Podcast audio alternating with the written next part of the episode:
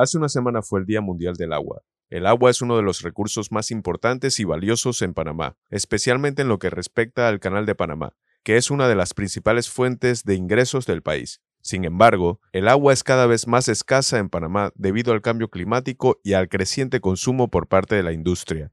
La gestión del agua en el Canal de Panamá es fundamental para garantizar su funcionamiento y, por lo tanto, el comercio y la economía del país. Además, el agua es vital para la agricultura, la industria y el consumo humano.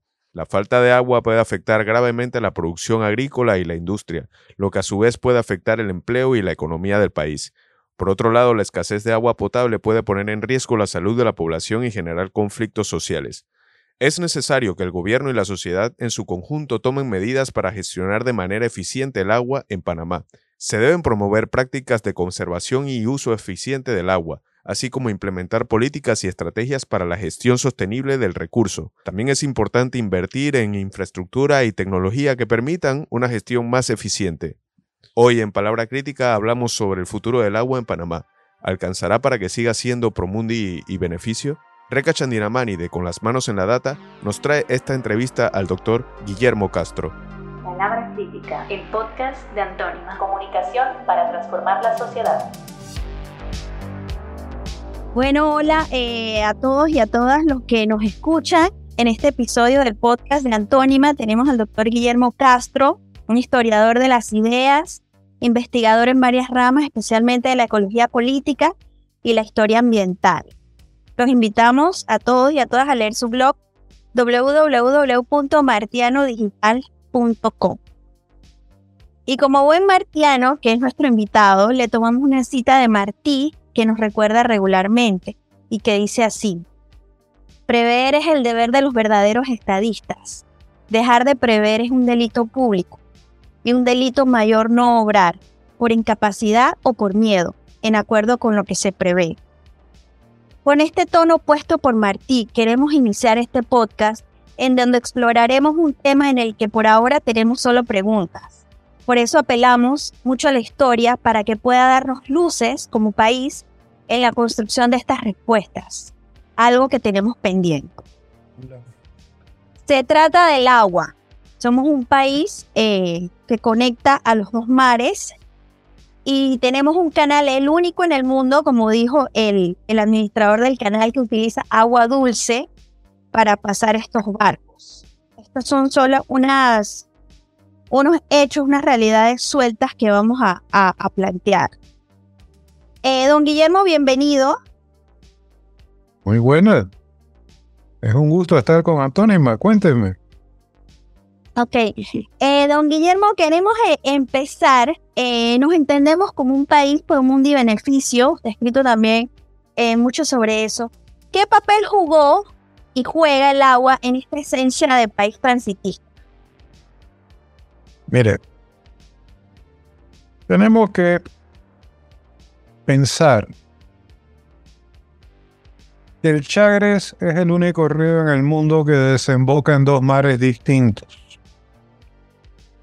y que eso es así porque la combinación del caudal del Chagres con lo estrecho del istmo en el lugar donde se encuentra el valle del río y con el punto más bajo de la cordillera central de Panamá, creó lo que la doctora Ligia Herrera llamaba un complejo geográfico único que permitió por un lado, inundar el Valle del Chagres con la construcción de la represa de Gatún. Por otro lado, capturar la cuenca del Río Grande que corría de la cordillera central hacia el Pacífico. Era más corto que el Chagres, pero era un río importante, que quedó convertido entonces en la salida del canal hacia el Pacífico. Y finalmente construir un juego de esclusas en el Pacífico incluyendo la de Pedro Miguel, que controla el lago Miraflores, para utilizar el agua dulce en el comercio sobre agua salada. En este sentido, Panamá es el país del agua entre los mares. Y en ese sentido también es único. Ahora, todo este esfuerzo se hizo en función de la necesidad de garantizar la circulación más rápida y eficiente posible del capital en aquella sección del mercado mundial que llamamos las Américas, que hoy se ha ampliado mucho y abarca, por supuesto, el conjunto de la cuenca del Pacífico, el Atlántico Norte, etc. Pero en su momento lo que se buscó fue, sobre todo, garantizar una comunicación eficiente entre ambas costas de Estados Unidos. Y esta fue una tarea que Estados Unidos se planteó desde la década de 1880.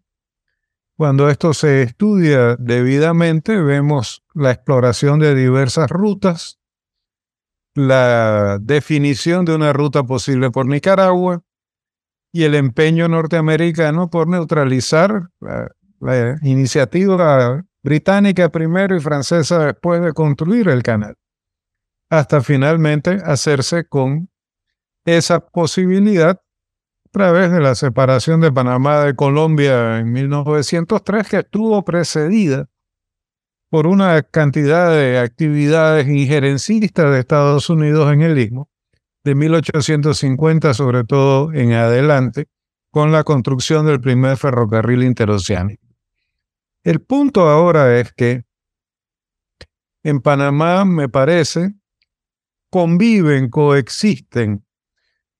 Por un lado, las formas más sofisticadas de gestión del agua, que se expresa en este complejo hídrico que es el Canal de Panamá, y que requiere además, como tal complejo hídrico, una organización especializada de un altísimo nivel técnico como la Autoridad del Canal de Panamá.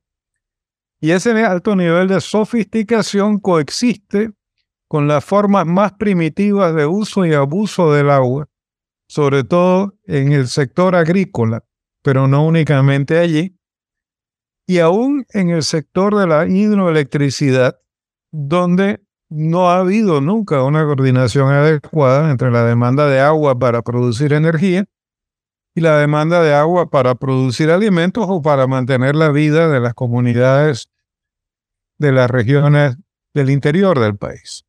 Entonces tenemos un panorama muy abigarrado, muy complejo, en el que se combinan entidades muy distintas, tradiciones muy distintas, realidades muy diferentes, que hacen del agua, y esto es una paradoja que solo es aparente, que hacen del agua, por un lado, un elemento natural muy abundante en Panamá. Panamá es uno de los Creo que solo, solo Brasil y Belice disponen de más agua por habitante que Panamá.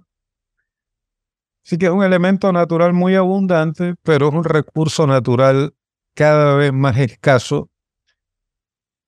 Y en esa paradoja radica, diría yo, una parte importante de la clave de los problemas que nuestro país enfrenta. Así que usted dirá si eso le sirve en esto. Sí, eh, nos sirve para iniciar también, eh, ahí nos plantea dos visiones de, de cómo, cómo tenemos el, el, agua, pero paradójicamente no, no todos tenemos el, el, pues el acceso al uso o el manejo, ¿no? Eh, para que se vea en la práctica esa abundancia que tenemos eh, por naturaleza. Doctora, ¿cómo podemos entender el agua eh, siendo nuestro mayor recurso. Históricamente es algo de lo que no nos teníamos que preocupar, incluso bueno, se construyó un canal por la abundancia de este recurso. Cuando se amplió, no, no se pudo lograr lo que se, lo que se tenía en la inundación con, el, con la cuenca del río Indio, ¿no? Ajá. Esto plantea dos problemas que usted nos, nos dijo previamente, ¿no? El conflicto por el agua y la cuenca del río Indio dejó abiertos dos problemas, y lo cito. Uno, el de la necesidad del desarrollo sostenible del país para garantizar la operación sostenida del Canal de Panamá sin el desarrollo sostenible del país. Y el otro, que la sostenibilidad del desarrollo en Panamá dependería en una medida decisiva de la participación ciudadana en la gestión del agua, desde la formación y la formulación de las políticas públicas necesarias hasta el control social de la ejecución de esas políticas. Eh, profundicemos, doctor, en esa, en esa idea. Mire, yo quisiera empezar por una observación que me parece relevante. Si vamos a discutir estas ideas, el mayor obstáculo que tenemos en este momento es probablemente el bajo nivel de información adecuada sobre la historia del país que somos y de cómo hemos llegado a ser la sociedad que tenemos. Por ejemplo, nosotros damos por cierta una situación que en realidad es muy reciente. El canal empezó a ser construido en 1906, me parece, inaugurado en 1914. Así que tiene, digamos, 110 años de estar funcionando. Pero estamos hablando de un país que es un territorio que ha desempeñado una función de tránsito en el mercado mundial por cerca de 500 años y que también tenía una función de tránsito importante entre las Américas tanto interoceánica como intercontinental, mucho antes del descubrimiento por los europeos. Dicho esto, yo quisiera enfatizar un hecho. El exceso de agua fue un grave obstáculo para el tránsito por el istmo de Panamá hasta la construcción del ferrocarril. Incluso para la construcción del canal, la temporada de lluvias fue un problema que los franceses nunca pudieron encarar. Porque McCulloch lo describe con claridad, cada vez que entraba la temporada de lluvia, se derrumbaba la, la excavación, había inundaciones, deslaves, etc. En ese sentido, el diseño francés de última hora de un canal por exclusas convirtió el problema del manejo del elemento agua, que era imposible, con un canal a nivel, en la creación del recurso agua mediante la inversión necesaria en un proyecto que a la larga podía ser más costoso, como era el de crear el sistema que hemos descrito. Esto cambió en lugar del agua en la ecuación. De ser parte del problema se convirtió en parte de la solución. Ahora, aún así, o quizá por eso mismo, el agua sigue siendo el problema estratégico de la función de tránsito. El canal necesita agua para funcionar, eso lo sabemos todos, pero además la forma en que la economía panameña se ha organizado en torno al canal, la forma en que la economía panameña se ha estructurado en sectores muy atrasados que se articulan en torno a un sector muy moderno como es el de los servicios globales al tránsito del capital, a la circulación del capital, perdón, que ha creado una situación que nos pone siempre en el riesgo de que cualquier evento del niño que se prolongue mucho puede afectar la circulación de naves por el canal, pero que además a los problemas de agua, de la, disponibilidad de agua para la circulación de naves, se agregan los problemas de la disponibilidad de agua de calidad adecuada para el consumo humano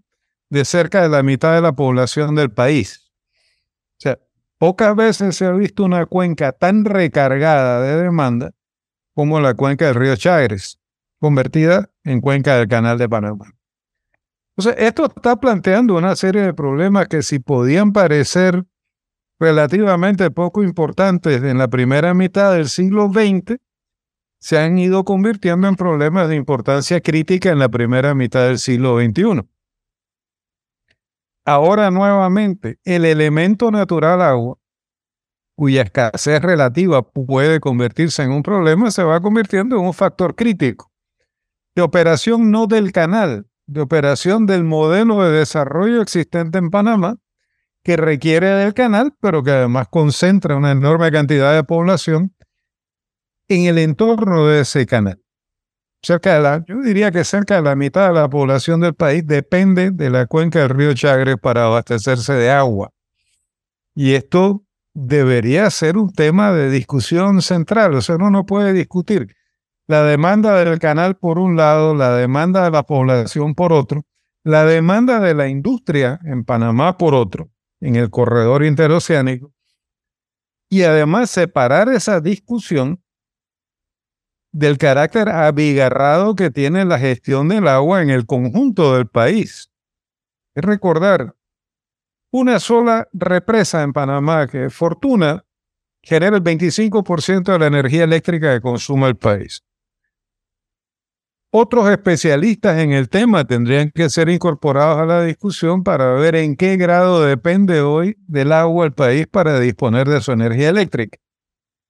Pero la solución del agua como recurso para la energía eléctrica se ha traducido en problemas de escasez del agua como recurso para otras actividades económicas en las zonas rurales y para el abastecimiento adecuado de las poblaciones en zonas rurales o del que llamamos el interior del país.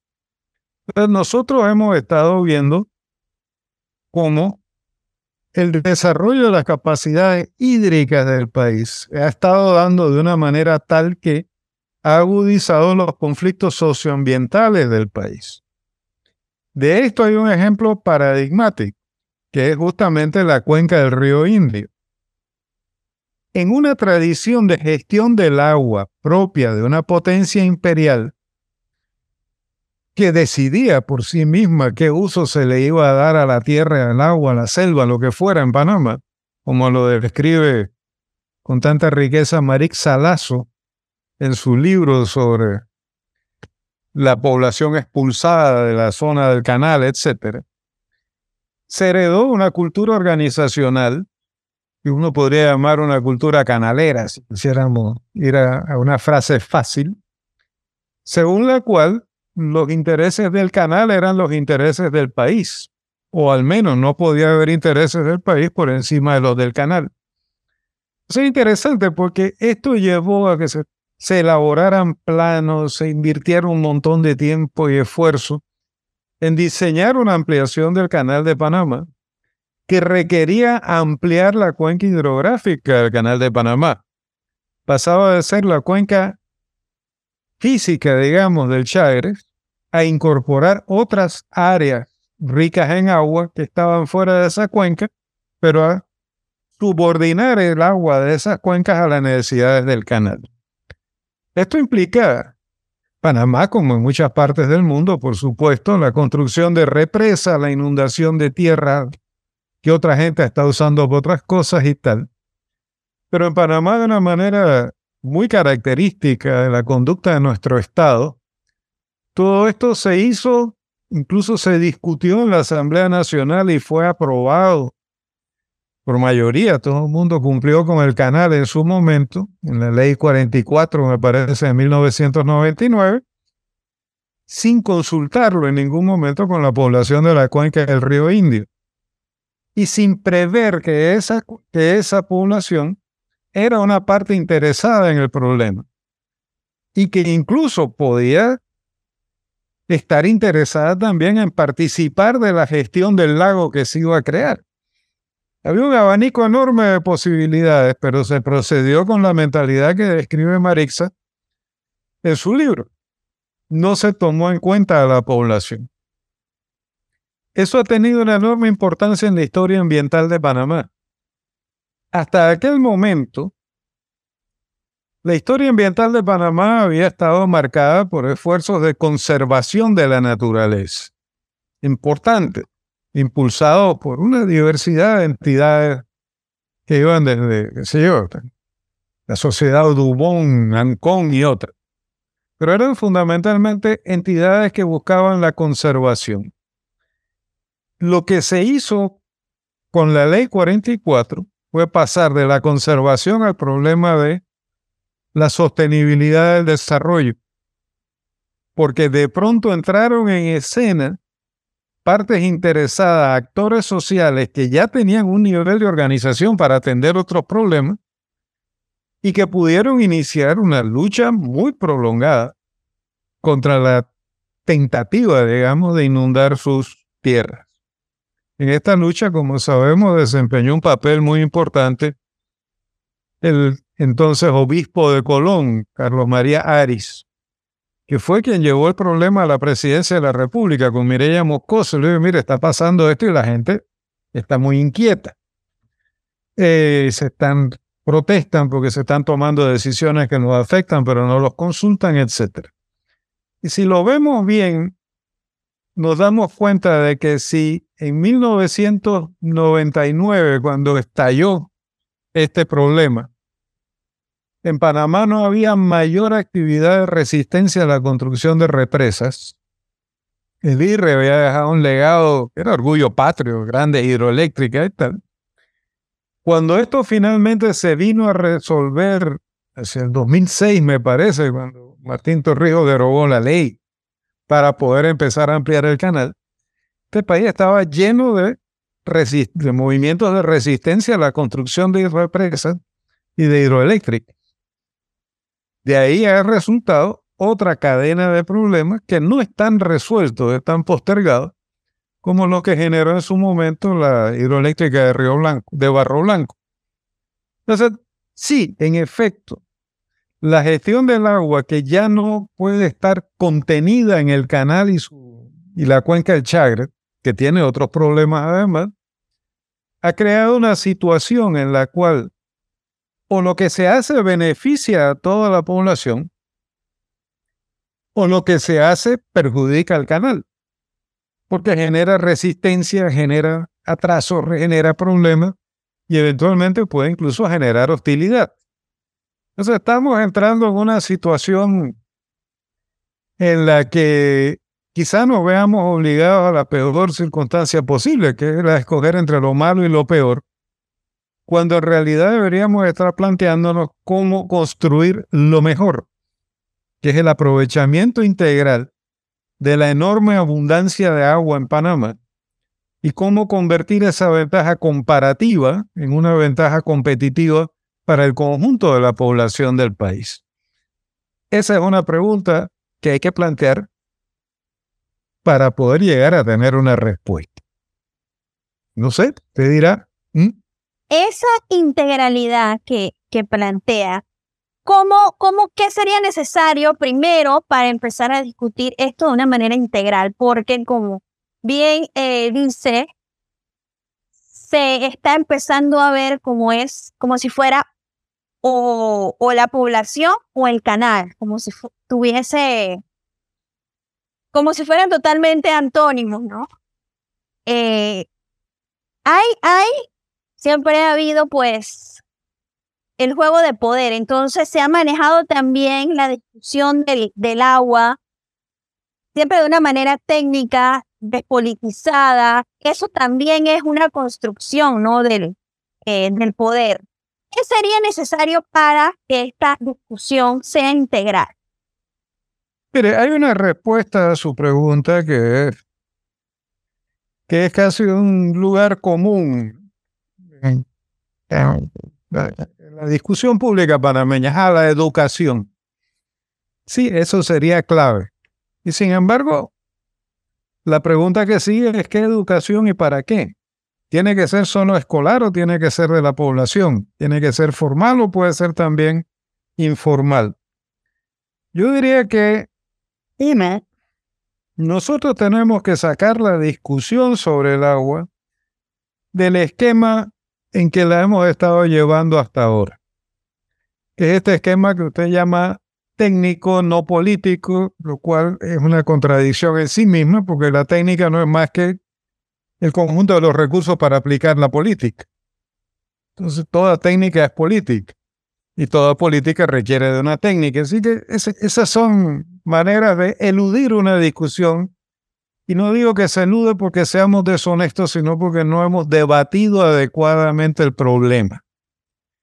Eh, yo aquí diría lo siguiente. Uno, hace falta realmente, y no es una responsabilidad del Estado, una responsabilidad de la sociedad, incluyendo el Estado, por supuesto,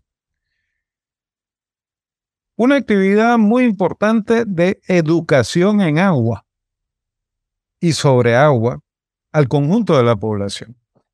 Pero no es una educación destinada a que la gente aprenda lo que tiene que hacer.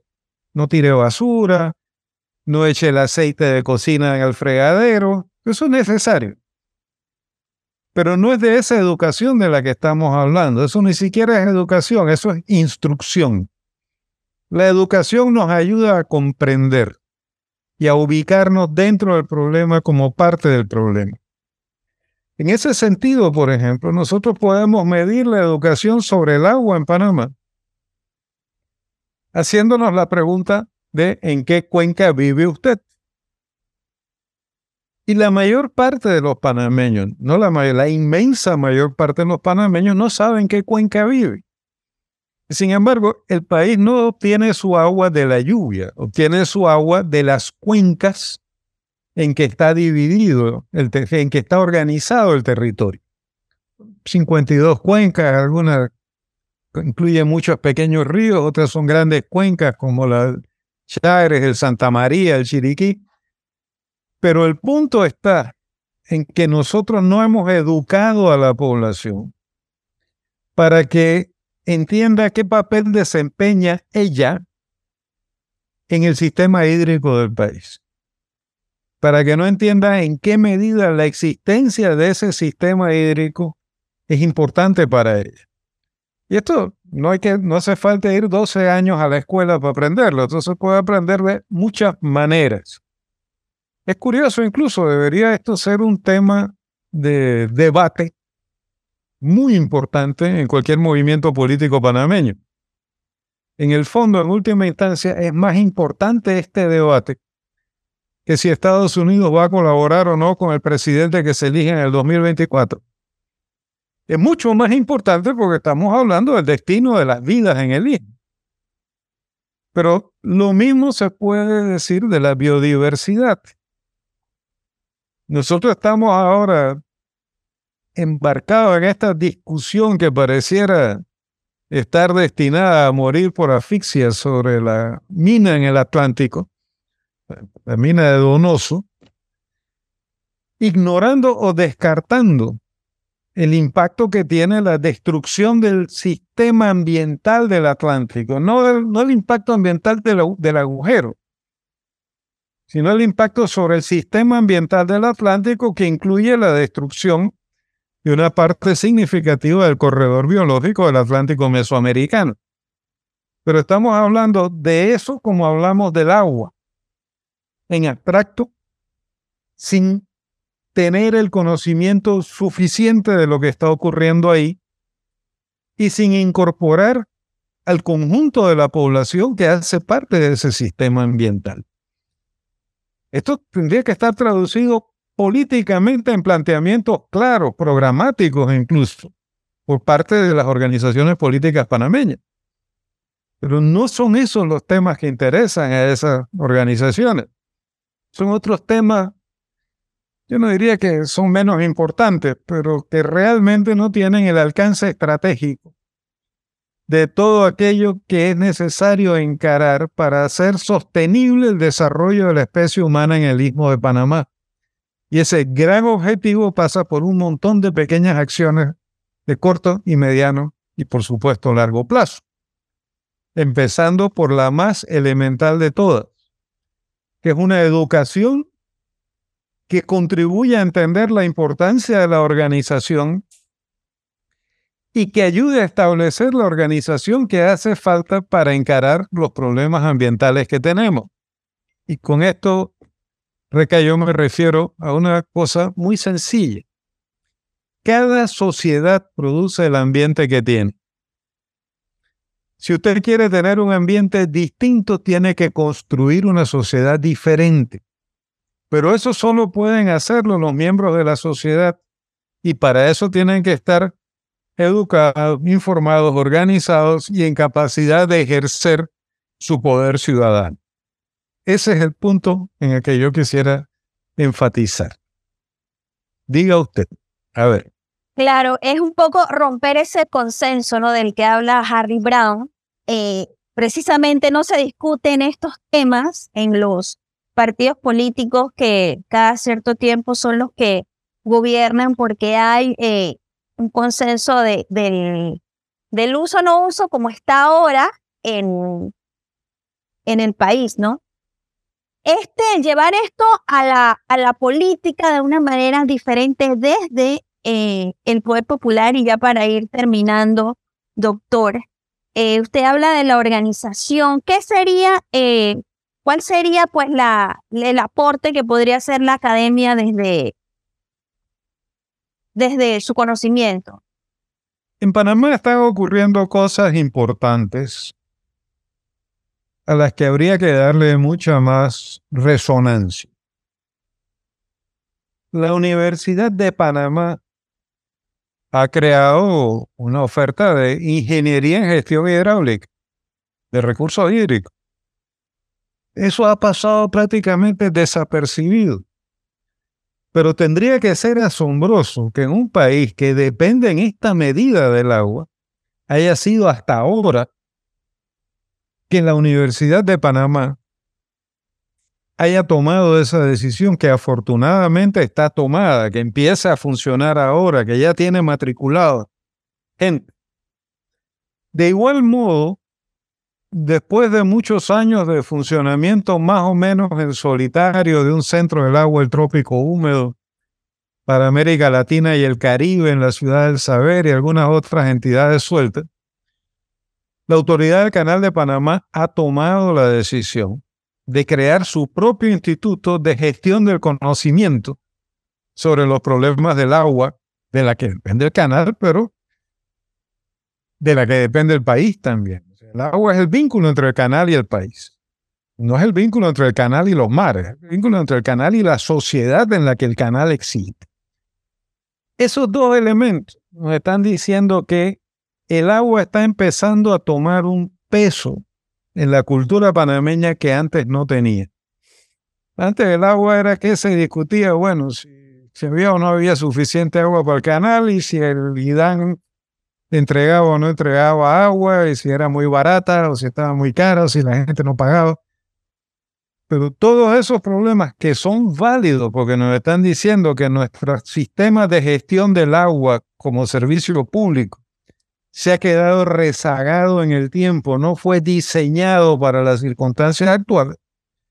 Todo eso nos está diciendo que el nivel de discusión tiene que cambiar o el nivel de decisión va a seguir empeorando y se va a seguir rezagando.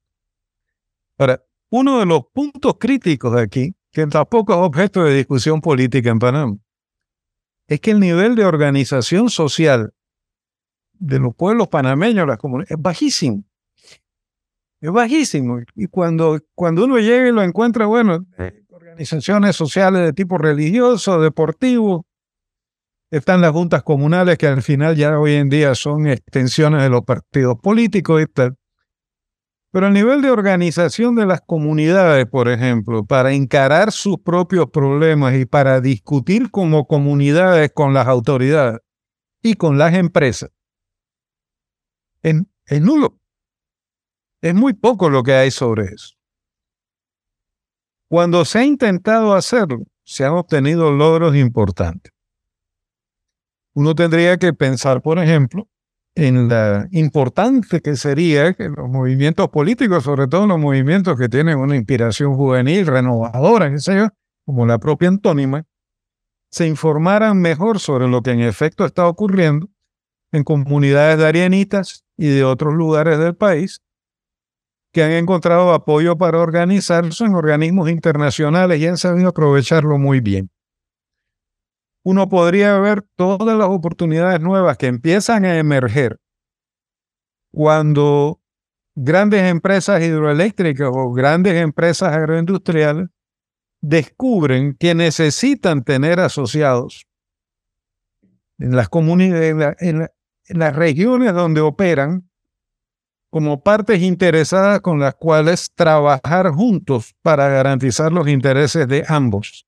Mi conclusión sería, una renovación de la política panameña no puede limitarse simplemente al plano de la moralidad. Es decir, por supuesto, una parte importante del problema ambiental se genera en la presencia de procedimientos corruptos en la vida política. Pero no es ahí donde se van a resolver. Se van a resolver en la capacidad de la población para comprender lo que está ocurriendo, comprender la importancia que tiene transformar el ambiente en que viven y organizarse para eso. Entonces, que hay un espacio enorme de educación, de buena información, de toma de contacto con una cantidad de profesionales panameños que tienen mucha experiencia en estos temas, pero que no tienen mucho espacio en los medios de comunicación ni lo van a tener. Y ojalá multiplicar este tipo de ejercicios. Yo le he insistido a usted y vuelvo a insistirlo. El, economista que se dedica a economía, eh, economía ecológica en Panamá, Juan Juanil. Hay que hablar con Juan. Y hay que seguir hablando con otros que tienen otras cosas que aportar porque tienen una experiencia acumulada en la organización campesina en el distrito de Donoso, en la gestión de cuencas en la cuenca del río Chiriquí y un etcétera que puede ser muy largo. no carecemos de recursos, eso no es cierto.